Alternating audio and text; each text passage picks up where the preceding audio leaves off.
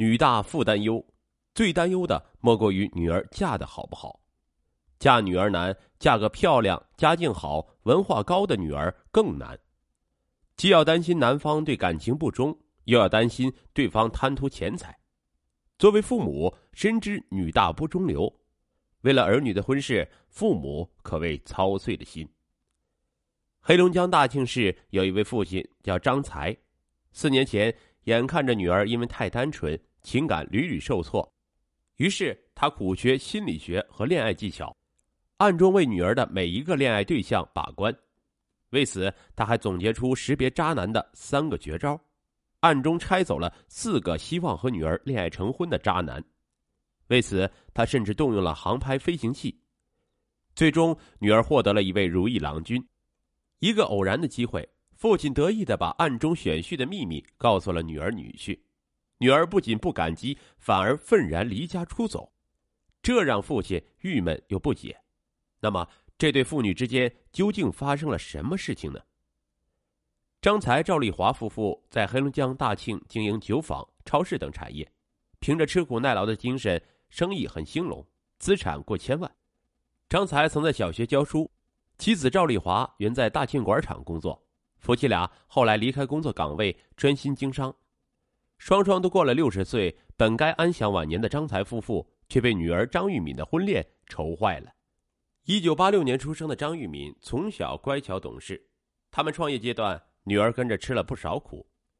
女儿长大后，张才夫妇希望女儿能幸福。张玉敏考入大学后，担心女儿在集体宿舍受苦，就在学校附近为她买了房。二零零九年大学快毕业时，张玉敏谈了一场恋爱。可毕业时，男孩脚踏两条船，还主动向她提出分手。分手后，张玉敏伤心欲绝。张才对背叛的男孩恨得牙痒。女儿不幸福，他赚再多钱又有何意义呢？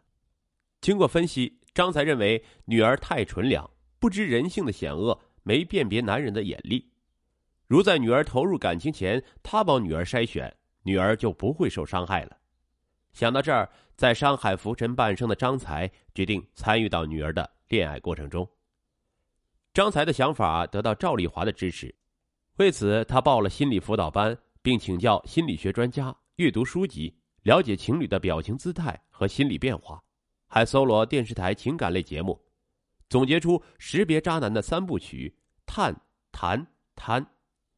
所谓探，就是利用各种关系打探对方的家庭背景、生活习惯。为人处事的态度等等，一旦偏离他的预期，就列为高危对象，随时让其出局。谈就是和对方谈心，设计好谈话内容，通过谈话时观察对方的神态举止，初步得到了解此人的目的。贪就是看对方是否贪婪之人。为此，张才申请了一个微信号，并取名“琥珀”，把头像换成网红的面孔。在朋友圈晒豪车、豪宅、名牌包包，动不动展现在高档健身房健身的照片，发点高雅的心灵鸡汤。张才用这个微信号伪装成归国白富美。张玉敏休息半年后进入父亲企业工作，一年的休整让他慢慢走出失恋的阴影。由于张玉敏自身条件好，追求者多，张才是要帮女儿挡住狂风烂蝶。二零一二年三月，一次看病时。张玉敏认识了医生张德月，三十一岁的张德月从英国留学回来，待人接物很有教养，对方对张玉敏一见钟情，坚持每天送花、上班接送、问候短信不断。渐渐的，张玉敏动了心。有了前车之鉴，张才暗查了张德月，却发现对方爱泡吧，和许多女孩关系暧昧，和同事关系也不好。张才忧心忡忡的把了解的情况告知女儿。没想到张玉敏告诉张才：“你说的事，张德月早跟我说了，是他们同事嫉妒他而造谣的，你别管了。”妻子给张才支招：“你让那小子露马脚，让女儿死心。”于是张才利用人脉，在大庆娱乐场所酒吧埋下眼线。六月的一天，张才得知张德月带一个女孩去了酒吧，他就让侄女约女儿去那家酒吧玩耍。在张才的安排下。张玉敏在酒吧看到了张德月搂着一个女孩喝酒，张玉敏冲上前质问他，张德月借着酒劲儿绝情的说：“要不是因为你那有钱的爹妈，我犯得着伺候你吗？张玉敏气得大哭。这时，躲在暗处的张才跑出来，向那个渣男挥起了拳头。这次遇人不淑，又给张玉敏一次沉重的打击。张才很心疼，他告诉妻子：“以后我看见苗头就行动。”二零一三年的春节，张玉敏和朋友一起去韩国济州岛旅游散心，在那里，他认识了齐齐哈尔的周文俊。原来，张玉敏在济州岛的海边不慎落水，是周文俊将他救起。得知对方是齐齐哈尔人，在韩国打工，在张玉敏的邀请下，周文俊和他一起来到大庆。得知周文俊要找工作，张玉敏就向他许诺：“我跟爸爸说，你就在我家酒坊做营销吧。”周文俊兴奋不已。周文俊幽默风趣，常把张玉敏逗得花枝乱颤，两人之间产生了异样的情愫。但张才留了心眼儿，按周文俊提供的齐齐哈尔地址。让他当地的朋友探底。很快传来消息，周文俊初中毕业，学了厨师，后来染上毒瘾，骗朋友的钱。二零一二年到韩国打工还债。张才认为此人太渣，必须筛掉。他将周文俊提拔为区域销售主管。三个月后，以对方没完成任务为由，和他解除劳动合同。张玉敏为周文俊求情，张才以企业制度为托辞拒绝。张玉敏也无话可说了。张才觉得女儿认识的男孩不靠谱，就发动亲友帮忙介绍几个优秀的男生，但张玉敏表示没感觉。就在夫妻俩失望之际，二零一三年六月，赵丽华的姐妹给张玉敏介绍一个叫王小雷的男孩。原来王小雷和张玉敏是校友，两人感情升温迅速。张才多方了解，都说王小雷人不错，可他还是有些不放心。二零一四年初。张才得知王小雷的微信号就是其手机号后，就用之前申请的琥珀微信号加了王小雷。对方很快通过认证，并和他聊出了火花。一个周末，趁女儿出差，琥珀故意说：“家里跑进了一只老鼠。”王小雷请缨帮他灭老鼠。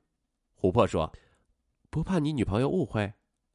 王小雷回道：“我还没女朋友呢。”想起昨晚王小雷还在他们家吃晚饭。向张才夫妇许诺会好好疼敏敏，张才气得直哆嗦，就去找王小雷算账。王小雷被骂得恼羞成怒，对张才拳脚相向，后被邻居劝阻才作罢。张才带着伤回来，却像打了胜仗一样高兴。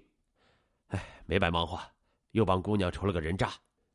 赵丽华虽心疼丈夫，但得知内情后，也鼓励他这样做是对的。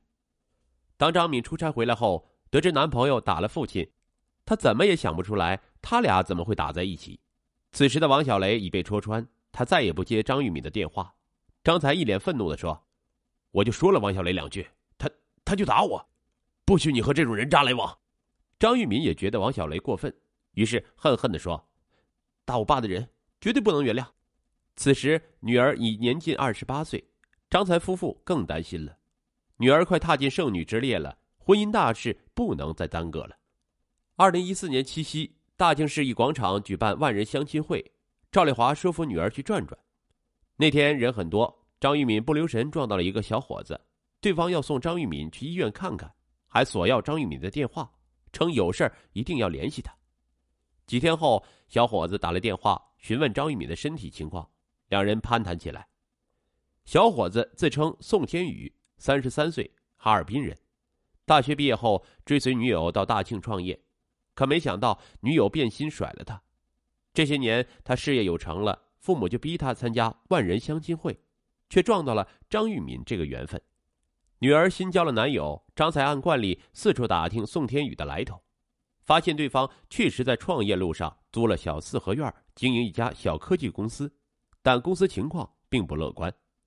由于他家在哈尔滨，探不到内容，张才就故技重施，用琥珀的微信多次加他。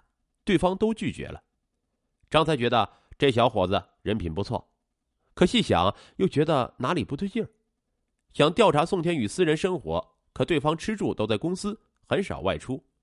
不过几天调查发现，有个女子常在晚上进入宋天宇的公司。张才发愁，不知用什么方法能探到实情。一次，张才有个老友给他出了个主意，可以买个航拍飞行器。